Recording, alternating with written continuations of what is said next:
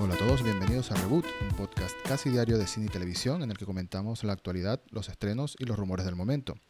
Soy Eduardo Marín y comenzamos hablando de Mad Max. Qué buena noticia la que está comenzando a sonar en internet, en redes y en distintos reportajes que se aproxima una nueva película de Mad Max. En el mes de mayo de 2015, la saga de Mad Max, aquella que estuvo protagonizada por Mel Gibson en los 80, bueno, la primera en el 79, pero después la segunda en el 81 y una tercera en el 85.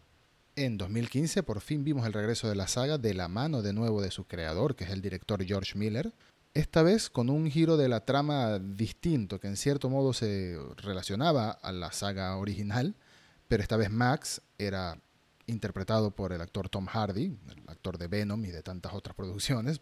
Venom fue la primera que me llegó a la cabeza. Y protagonizada por Charlize Theron, entre otras actrices. De hecho, Max en esta película pasa de ser el protagonista y el centro de la historia a ser una especie de acompañante de la historia de este grupo, está poblado en las tierras desérticas y destruidas de este mundo posapocalíptico, liderado por un personaje que se llama Furiosa, que es el personaje de Charlie Theron, que intenta liberar a, bueno, a su pueblo, pero directamente a un grupo de chicas que eran las, entre comillas, esposas, o más bien bueno, eran las esclavas sexuales del líder de esta, de esta ciudad, que es un villano que se llamaba Immortal Joe. Toda la película se desarrolló desde el punto de vista de Max, pero Max casi no habla. De nuevo, era como el pilar, eh, el acompañante de la historia. Todo sucede a su alrededor, pero él no es el centro de la historia. Pues después de esa película se empezó a hablar de rumores acerca de secuelas y acerca de spin-offs. Más películas protagonizadas por Max, pero que Max fuera secundario en la historia, del mismo modo que fue Fury Road, y otra película que incluso podría ser una precuela de, Furiosa del personaje de Charlize Theron antes de los acontecimientos de la película, de, de Fury Road. Pues esa película parece que está a punto de hacerse realidad cinco años después, o más bien comenzaría la producción seis años después de Fury Road un reportaje que habla de la industria del cine como tal y cómo está siendo afectada por la pandemia del coronavirus, las cuarentenas y todas las medidas de precaución que se están tomando en todas las industrias y en todas las ciudades del mundo, o en la mayor parte del mundo, menciona que algunos directores y algunos cineastas se han visto en la obligación, o más bien han optado, por realizar conversaciones e incluso audiciones vía videollamadas como en Skype o, en FaceTime o alguna de estas aplicaciones. Uno de ellos, dice el reportaje, es George Miller, que ha estado entrevistando y conversando con algunas actrices acerca del spin-off de Furiosa, que espera comenzar a rodar en el año 2021. La actriz principal con la que se ha estado reuniendo es Anya Taylor Joy, que es esta actriz joven de unos veintitantitos años, que seguramente habrás visto en películas como The Witch, la película de la bruja, o en Split, la segunda película del universo de Unbreakable, aquella con James McAvoy haciendo de 8, 9, 10 personajes distintos. Sé que eran más personalidades, pero más que todo esos son los que salen en, en la película. Y que saldrá en The New Mutants, en la película de los Nuevos Mutantes, si es que algún día se puede estrenar, ¿no? Bueno, esta actriz sería la elegida por Miller, o más bien la candidata principal, se podría decir, para interpretar a Furiosa en su versión juvenil, en lo que sería la precuela de, Mad Max Fury Road. Entonces, es curioso porque hasta ahora Miller, el director, ya había mencionado en varias ocasiones que quería hacer esta película, que tenía intenciones de hacer esta película, pero tenía una serie de problemas legales o de una serie de litigios relacionados a la producción y a los ingresos de Mad Max Fury Road que se resolvieron el año pasado, 2019. Es por esa razón que no hemos sabido de secuelas ni nada por el estilo de, la saga después de haber sido tan exitosa Fury Road. Pues parece que ahora la espera no solo ha terminado, sino que ya Miller está centrado en comenzar con el spin-off de Furiosa antes de hacer las famosas secuelas que se espera que sea una trilogía completa de Mad Max con Max, con el personaje de Tom Hardy. Ahora, que Anya Taylor Joy sea la protagonista de la película no quiere decir que vaya a ser la única protagonista. De hecho, hay rumores, ya esto es pura especulación, que la película se centraría en contar la historia de Furiosa joven, pero también tendría escenas de Furiosa en el presente, después de los acontecimientos de Fury Road, o quizás un poco antes, quizás nos cuente cómo llegó exactamente a ese momento en el que ella y las esposas, entre comillas, de Immortan Joe ya están en el camión escapando, que más o menos ahí comienza Fury Road. la gran persecución que es Fury Road. Podría tener escenas de eso, no lo sé, yo quizás hasta cruzo los dedos por ver una escena post crédito que incluya a Max y que nos dé un primer vistazo o más bien la certeza de que sí, se viene algo más. Porque Mad Max Fury Road fue una película espectacular, espectacular en todos los sentidos, en especial como un espectáculo visual y auditivo y de efectos prácticos, explosiones, etc. Y desde entonces muchos tenemos ganas de ver más, así de sencillo, de ver más. Y bueno, si todo sale bien, para Miller y para el equipo de producción, en el año 2021, coronavirus mediante, estarán comenzando a grabar la película. Podemos decir que 2022, 2023 la estaremos viendo. Hablando de futuras producciones, también otro reportaje adelantó la futura noticia posiblemente de que los estudios de MGM están cerrando un acuerdo con Andy Weir, que es el escritor de la novela de The Martian, aquella que fue adaptada como una película por Ridley Scott, protagonizada por Matt Damon. Matt Damon o Mark Wahlberg. Matt Damon, sí. Siempre me confundo entre ellos dos. Son curiosamente muy parecidos, aunque mientras más años tienen, menos parecidos se ven. Pero en fin, la película de Matt Damon. Y esta vez sería para adaptar el próximo libro que todavía no ha salido de Andy Weir, que también es de temas espaciales, que hasta ahora se llama Proyecto Ave María, Project Hail Mary. No solo estaría MGM involucrado, sino también Ryan Gosling, que participaría como productor de la película y también como protagonista. Sería el astronauta protagonista del film, de la, de la, película, que hasta ahora no se conoce mucho de la trama, debido a que, por supuesto, el libro todavía no ha sido publicado. Solamente hay una breve sinopsis o descripción que dice que la trama de Project Hail Mary se basa en la historia de un astronauta que se encuentra en una nave espacial y cuya misión es salvar el planeta. Así de sencillo. No se sabe más, en esta parece que no habrán papas espaciales o patatas espaciales involucradas, pero ya sabemos que Andy Weir tiene talento para escribir historias espaciales, sencillas en gran parte, pero divertidas, interesantes y muy buenas para adaptar como película sobre todo, aunque nunca olvidaré por alguna razón que en los Golden Globes de ese año nominaron a The Merchant en la categoría de mejor comedia o musical, si no me equivoco. Fue, fue, muy extraño. Es como que necesitaban nominarla no entraba como drama y no tenían ningún otro lugar donde meterla, así que como mejor comedia, aunque no sea una comedia. Pero bueno, al caso, el libro de Andy Weir, Project Hail Mary, que si no me equivoco ese no será su título oficial, Proyecto Ave María, o quizás sí, será publicado en 2021, así que por ahora la película, a menos que empiece la producción en conjunto una vez finalice el libro, porque seguro Andy Weir también estará involucrado como un asesor en la película, no esperemos ver el film hasta, bueno, hasta al menos finales del 2021 también o año 2022. Quedan algunas pocas noticias muy cortitas antes de finalizar el episodio, pero antes quería mencionar unos comentarios que me parecieron no muy acertados, pero a la vez interesantes, de David Harbour, el actor que probablemente conozcas como el Sheriff Hopper de Stranger Things entre muchas otras cosas, y próximamente, cuando el coronavirus lo permita, lo veremos en Black Widow, acerca de su película de Hellboy, el reboot que hizo el año pasado, 2019, de la historia de Hellboy, basada en los cómics de Hellboy. David Harbour, un tipo que si lo sigues en redes sociales y has visto sus películas y básicamente siempre hace el mismo personaje, torpe, gracioso y amargado al mismo tiempo, es un tipo que parece ser bastante gracioso en la vida real y, y con algo de buen humor pero indiferentemente hizo unos comentarios que, no lo sé, no me parecen muy acertados acerca de por qué fracasó el reboot de Hellboy del año pasado.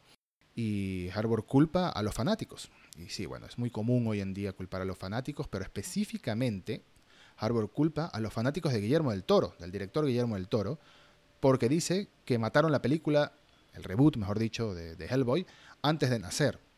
Como tanto saben, antes del reboot de 2019 de Hellboy, existieron dos películas de la saga, la primera en el año 2004 específicamente, dirigidas y escritas por Guillermo del Toro y protagonizadas por el actor Ron Perlman, entre muchos otros actores. Pero vamos a centrarnos en estos dos nombres nada más. Y son películas que no son perfectas, sobre todo la 2, no es nada perfecta la segunda película, pero tienen muchos fanáticos en todo el mundo y se convirtieron como unas especies de obras de culto, como tantas otras películas de Guillermo del Toro. Por ejemplo, Mimic. Mimic no es una película muy buena que digamos, pero es una obra de culto porque Guillermo del Toro hace puras obras de culto. Soy muy fan de Guillermo del Toro, lo confieso. Pero yo pensaba darle una oportunidad a la película de Hellboy, el reboot del año pasado, y se la di y no me, no me gustó. O sea, no me gustó mucho que digamos. Aunque creo que David Harbour como Hellboy tenía un muy buen look, sobre todo el diseño del personaje. Claramente intentaron hacerlo lo más parecido posible al Hellboy de Ron Perlman, pero con una cara aún más diabólica si se quiere. Pero bueno, al caso, que suelo divagar mucho, como ya muchos deben saber, Harbour dijo que cree que la película, que su película falló desde antes de comenzar a grabar porque las personas en realidad, o los fans, no querían que hicieran la película. Muchos básicamente pensaban, no queremos que toques esto. Harbour y el equipo de producción creían que Guillermo del Toro y Ron Perlman habían hecho una obra icónica, una obra mítica y de culto, por supuesto, y, pero ellos creían que podían reinventarla. Y por eso hicieron una película que Harbour cree que es divertida, y que reconoce que tuvo sus problemas, pero aún así no dejaba de ser divertida. Pero parece que nadie le dio una oportunidad, que los fans y las personas en general estaban en contra del film y bueno, Harbour reconoce haber aprendido algunas lecciones al respecto. Y es cierto que los fanáticos pueden ser bastante apasionados, para bien o para mal, ya sabemos todo lo que ha pasado en el universo de Star Wars, que aunque yo no soy fanático de Rise of Skywalker, y sí me gustó gran parte de The Last Jedi. Creo que entre esas dos películas hubo tanto lío y tanta indignación, mala onda, insultos y, muchas cosas horribles, tóxicas en Internet, que hacen mucho ruido. Y es eso lo que dice Harbour. Hizo tanto ruido el, fanático negativo acerca de siquiera la idea de que existiera su película, que fracasó antes de existir. Y bueno, no niego que los fans hayan complicado la situación. No niego que sea difícil tocar una película o una franquicia cuando tiene una base de fanáticos tan arraigada, pequeña, pero arraigada.